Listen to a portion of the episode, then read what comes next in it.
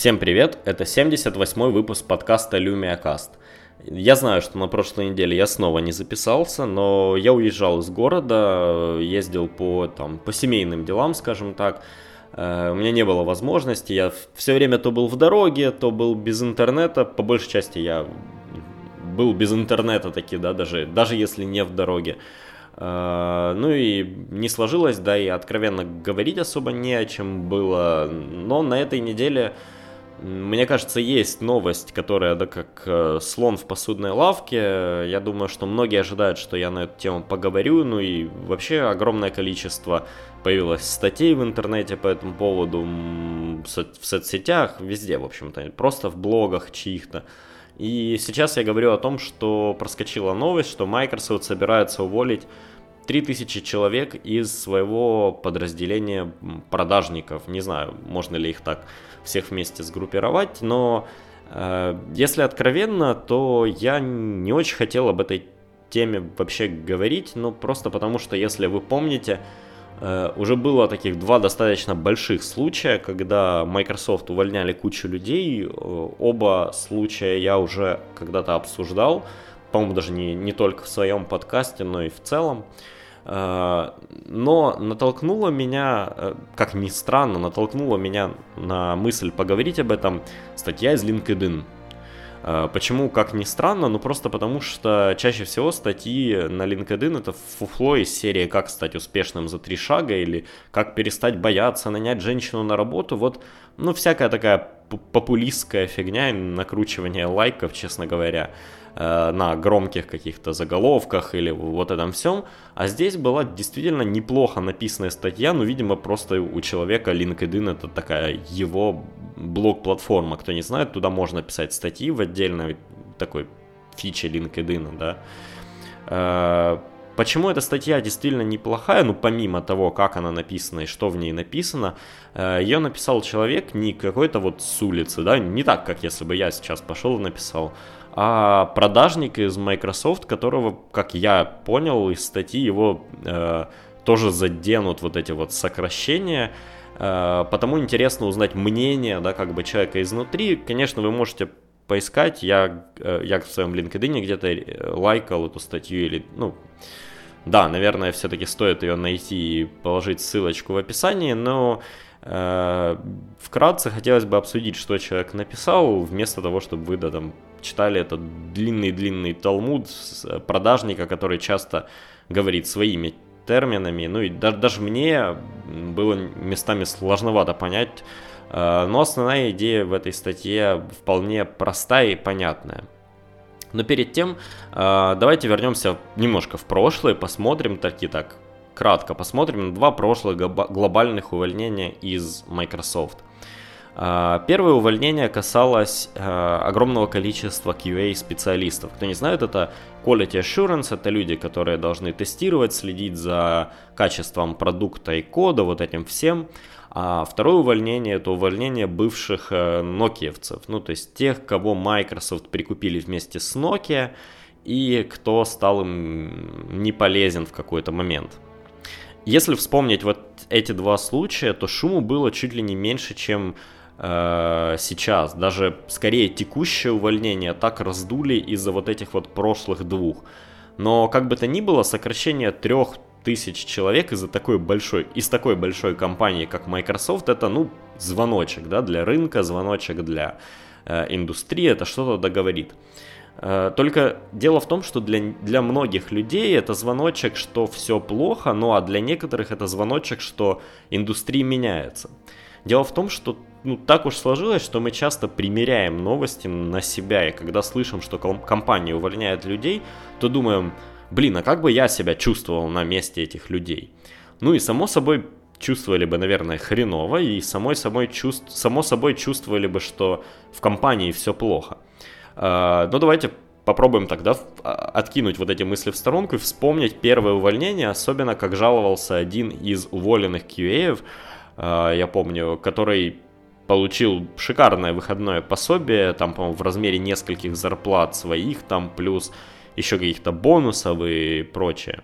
И то вот как этот человек жаловался, он говорил, что я работал QA в Microsoft 15 лет, я такой замечательный, меня пнули под зад, выкинули на помойку, хотя я там не жалуюсь на компанию, мне все заплатили, тыры-пыры, и, и вот все в таком духе.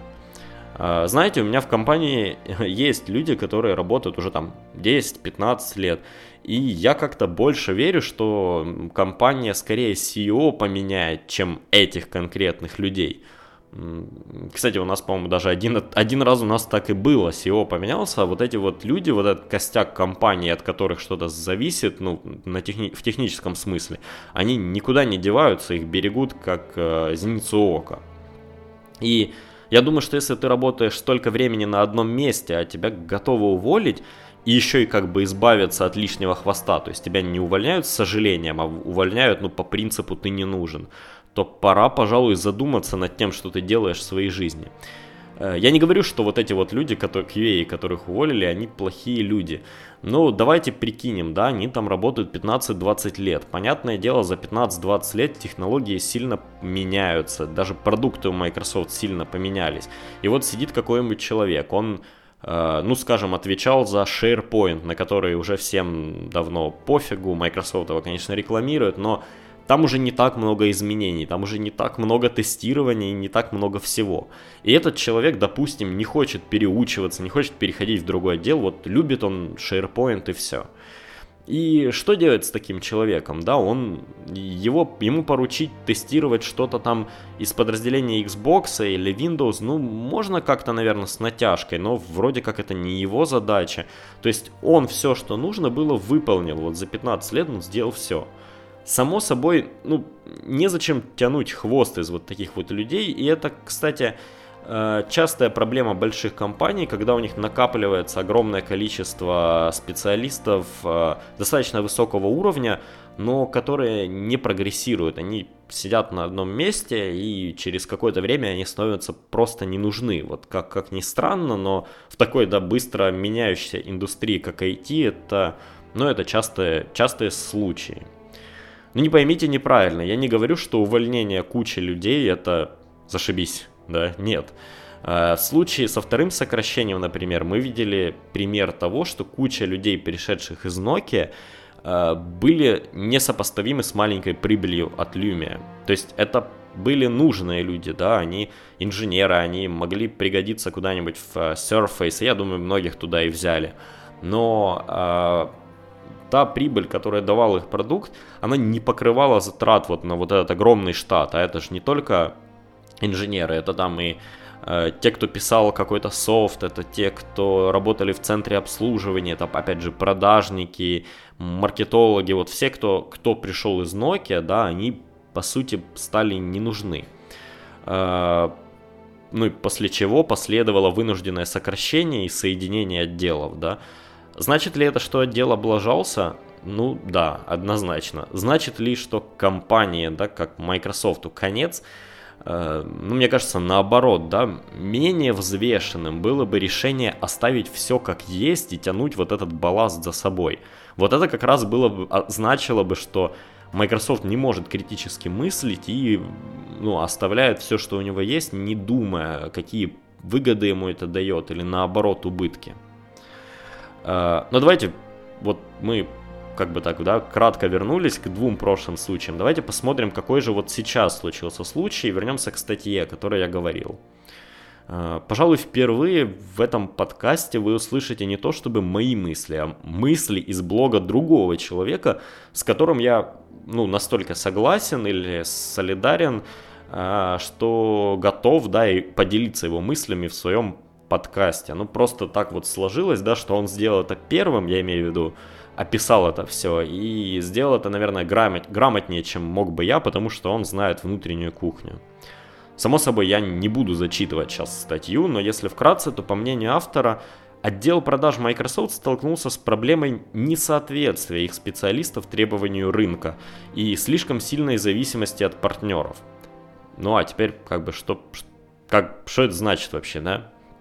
Как говорит сам автор, это ребята из конца 90-х, начала 2000-х, которые говорят языком бизнеса.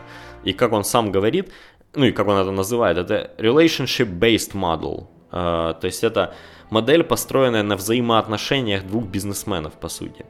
В современном же мире бизнес, вот IT-бизнес, он понемногу сдвинулся в сторону технической специализации. И теперь недостаточно просто знать пару терминов, там, hey, Azure, SQL и выучить, да, по брошюрке их, но иметь возможность прикинуть, как решить какую-то задачу на лету, когда клиент банально спросит, ну, мол, окей, мы купим ваши облака, мы купим Azure, но у нас есть какая-нибудь отдел, он находится вот там где-нибудь в Китае, да, на заводе склад или там еще что-нибудь такое. И вот как нам туда Azure приконнектить, и там будет оно работать нормально, быстро, какой дата-центр? И вот на такие, ну, может не такие простые, но на какие-то более сложные э, вопросы текущие СЛЗ не могли ответить и часто ссылались на партнеров. Э, Причем, как он сам говорит, моя карточка, э, мое удостоверение Microsoft могла меня пропустить почти везде, в, любой, в любую комнату на самом кампусе Microsoft, а за его пределами передо мной просто закрывали двери, ну как перед человеком, который, да ну нафиг ты надо. То есть это вот прямая, прямая его цитата, переведенная на русский. Ну, чтобы вы так понимали, да, насколько уже эти сейлзы Microsoft всех поддостали, и действительно есть такое вот ощущение, что, ну, когда, когда заходит речь о продажниках, именно Microsoft, да, в любых продажниках, конечно, но э, это часто слышно о продажниках от Microsoft, их там корпоративных решений и прочих, что они всех уже э, подзадолбали. Что же касается партнеров, то они хоть и покрывают большую часть проблем Microsoft, но с ними есть другая проблема. Они слишком разрознены, да, то есть есть огромное количество маленьких компаний, которые работают как бы вместе с Microsoft, помогают их клиентам. Вот, ну, я в одной из таких компаний работаю. Э, но этим компаниям сложно взаимодействовать между собой, и потому они, э, им сложно покрыть э, какие-то комплексные проблемы, требующие взаимодействия между партнерами. Ну, то есть для того, чтобы какую-то решить глобально большую задачу, которая требует специалистов в одной и в другой области, э, Microsoft не может взять просто двух партнеров. Я думаю, там и законодательно с этим проблемы, и в договорах, и во всем остальном. Им приходится искать другого большого партнера, который будет сочетать в себе э, качество этих двух. А, ну и, кстати, как говорит сам автор, это тоже вскоре должно измениться, и вот это изменение, мне кажется, более важным, чем увольнение кучи людей, э, и, и э, мне кажется, что СМИ и, ну, не знаю, новостные издания, вот все, кто пишет о Microsoft, они вот именно этому аспекту уделяют как-то немного внимания, потому что одно дело уволить ну, 3000 сейлзов. Ладно, часть из них уйдет в какие-то компании, часть из них уйдет на пенсию, часть из них может быть, поменять род деятельности, или я не знаю. Но они там найдут себе как-то место. Конечно, это для них э, личная какая-то трагедия, но это решаемо.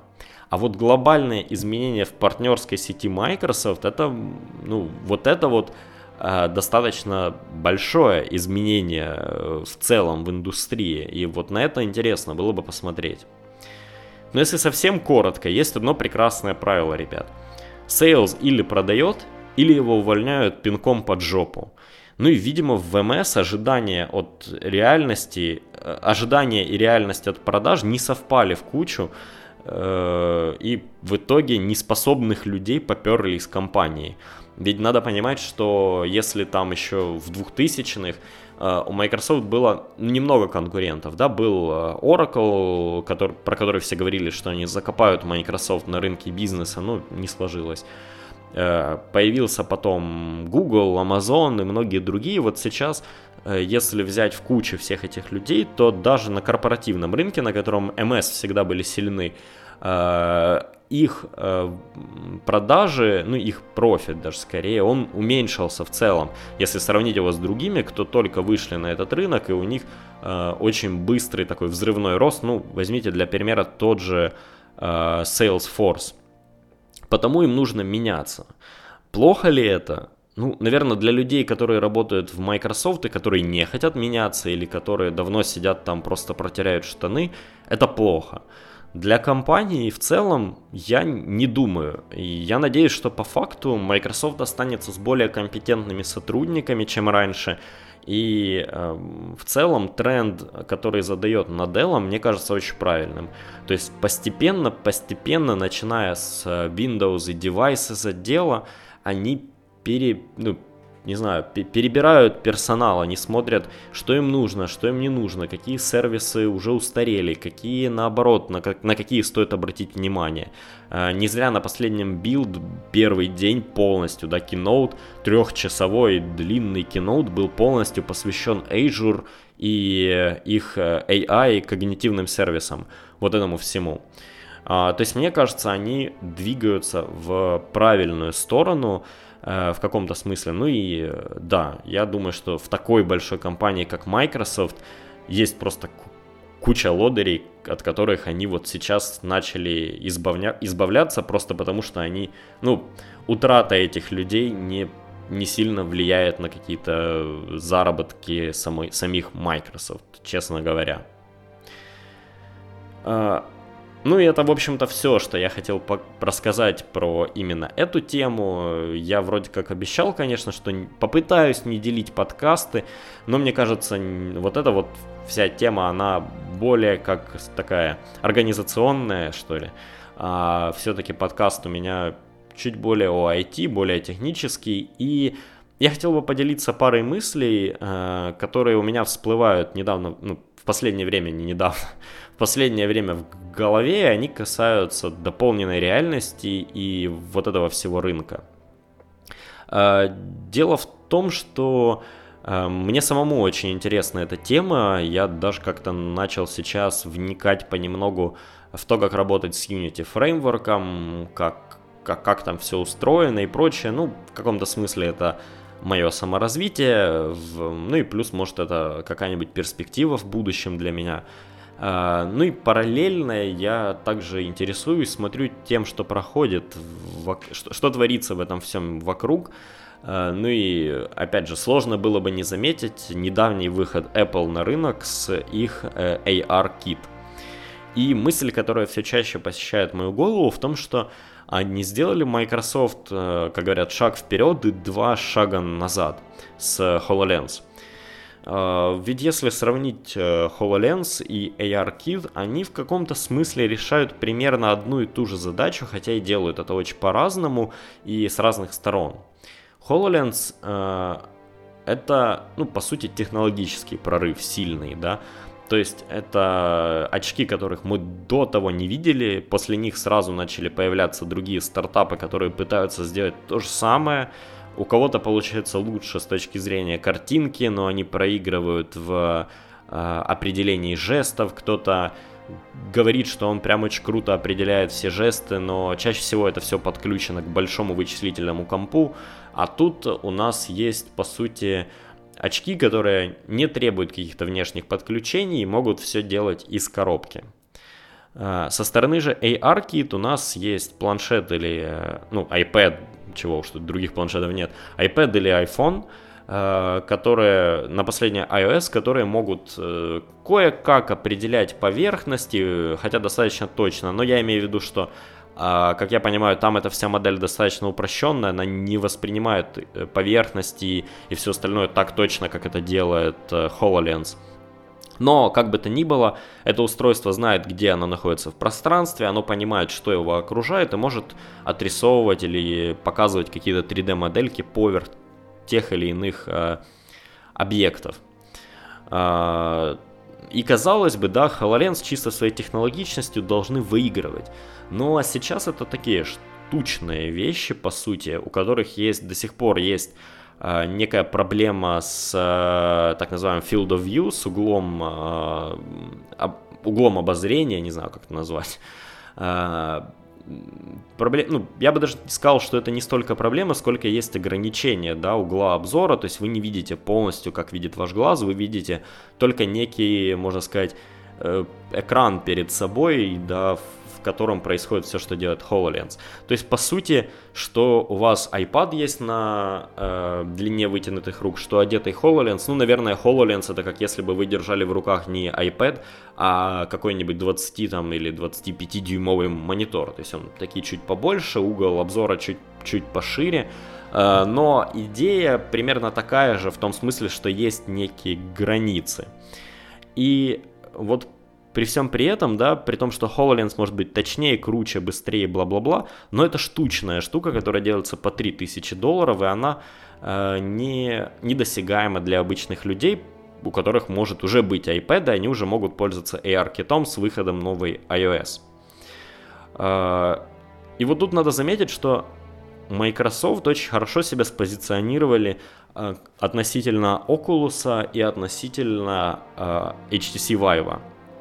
Дело в том, что и тот, и тот требуют достаточно много места в доме, требуют расположения датчиков, требуют достаточно мощный компьютер. Microsoft на это все посмотрели, пошли к своим партнерам, типа Asus, Dell и прочих, и говорят, ребят, ну вы что, не хотите зарабатывать? Ну, давайте сделаем такие же очки, но только вы возьмете Inside-Out трекинг из HoloLens, для того, чтобы не нужно было расклеивать датчики по дому. Плюс мы чуть-чуть подшаманим с платформой, чтобы это не требовало такого мощного компьютера, как нужно для Oculus, и дадим такой более доступный VR для людей.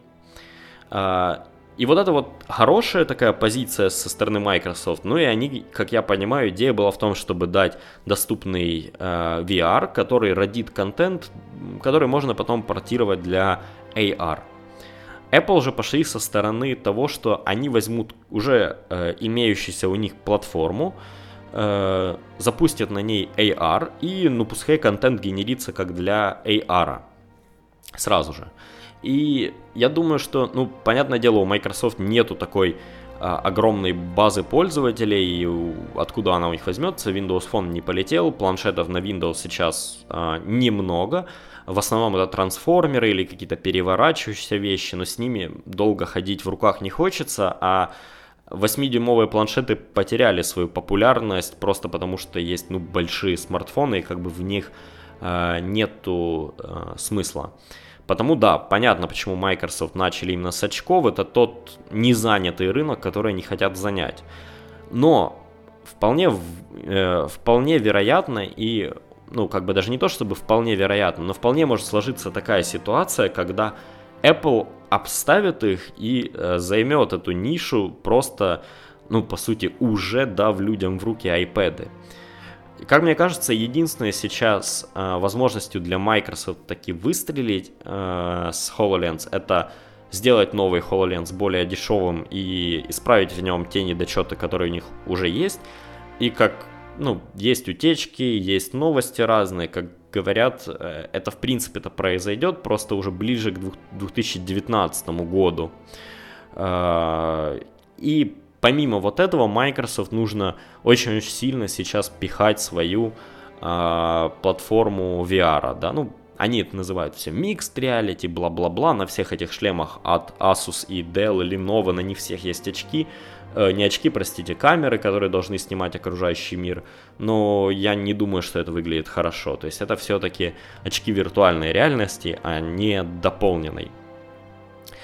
И третий пункт, который Microsoft стоит, ну, над которым Microsoft стоит подумать, это контент.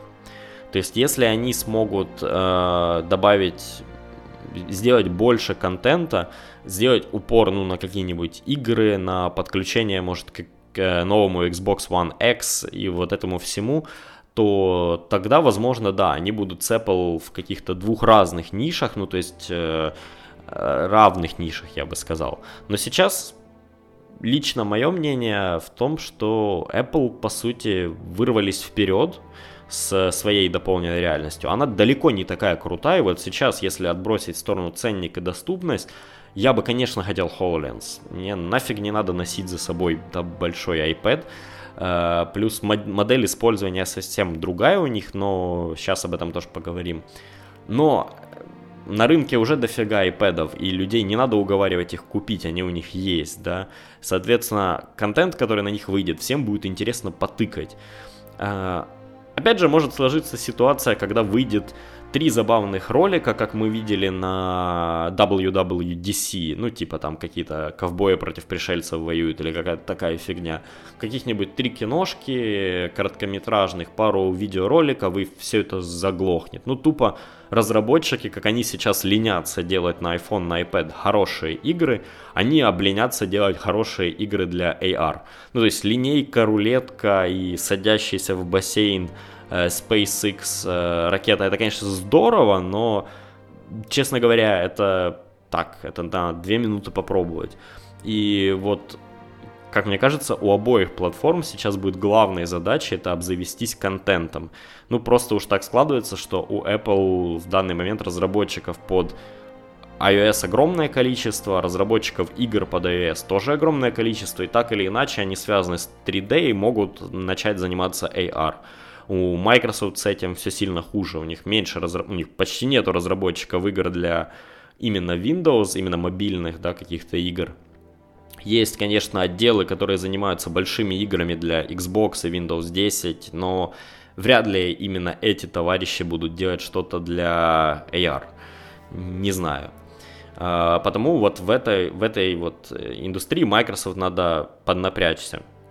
А по поводу методов управления и взаимодействия я вот думал недавно, какие бы игры я хотел увидеть на этих двух устройствах, ну, грубо говоря, на iPad с ARKit и на HoloLens. Почему я говорю на iPad? Ну, просто потому что пялиться в маленький 4,7-дюймовый iPhone э, тупо неудобно, пока ты там смотришь какой-то AR. Но мне кажется, все-таки э, размер iPad это что-то более-менее удобоваримое.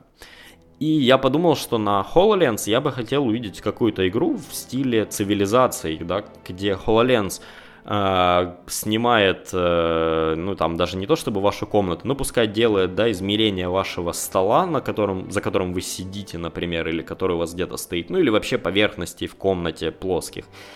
И на эти поверхности накладывает э, карту из цивилизаций, причем если в цивилизации у вас есть какое-то ограниченное начальное положение, да, то есть это несколько, я не помню, там кажется восьмиугольников или хексов, э, в общем, есть некие ячейки, которые вы изначально видите, есть так называемый Fog of War, туман войны, который, ну, мы все видели в стратегиях, это закрытый темнотой экран, пока ваши войска туда не дойдут.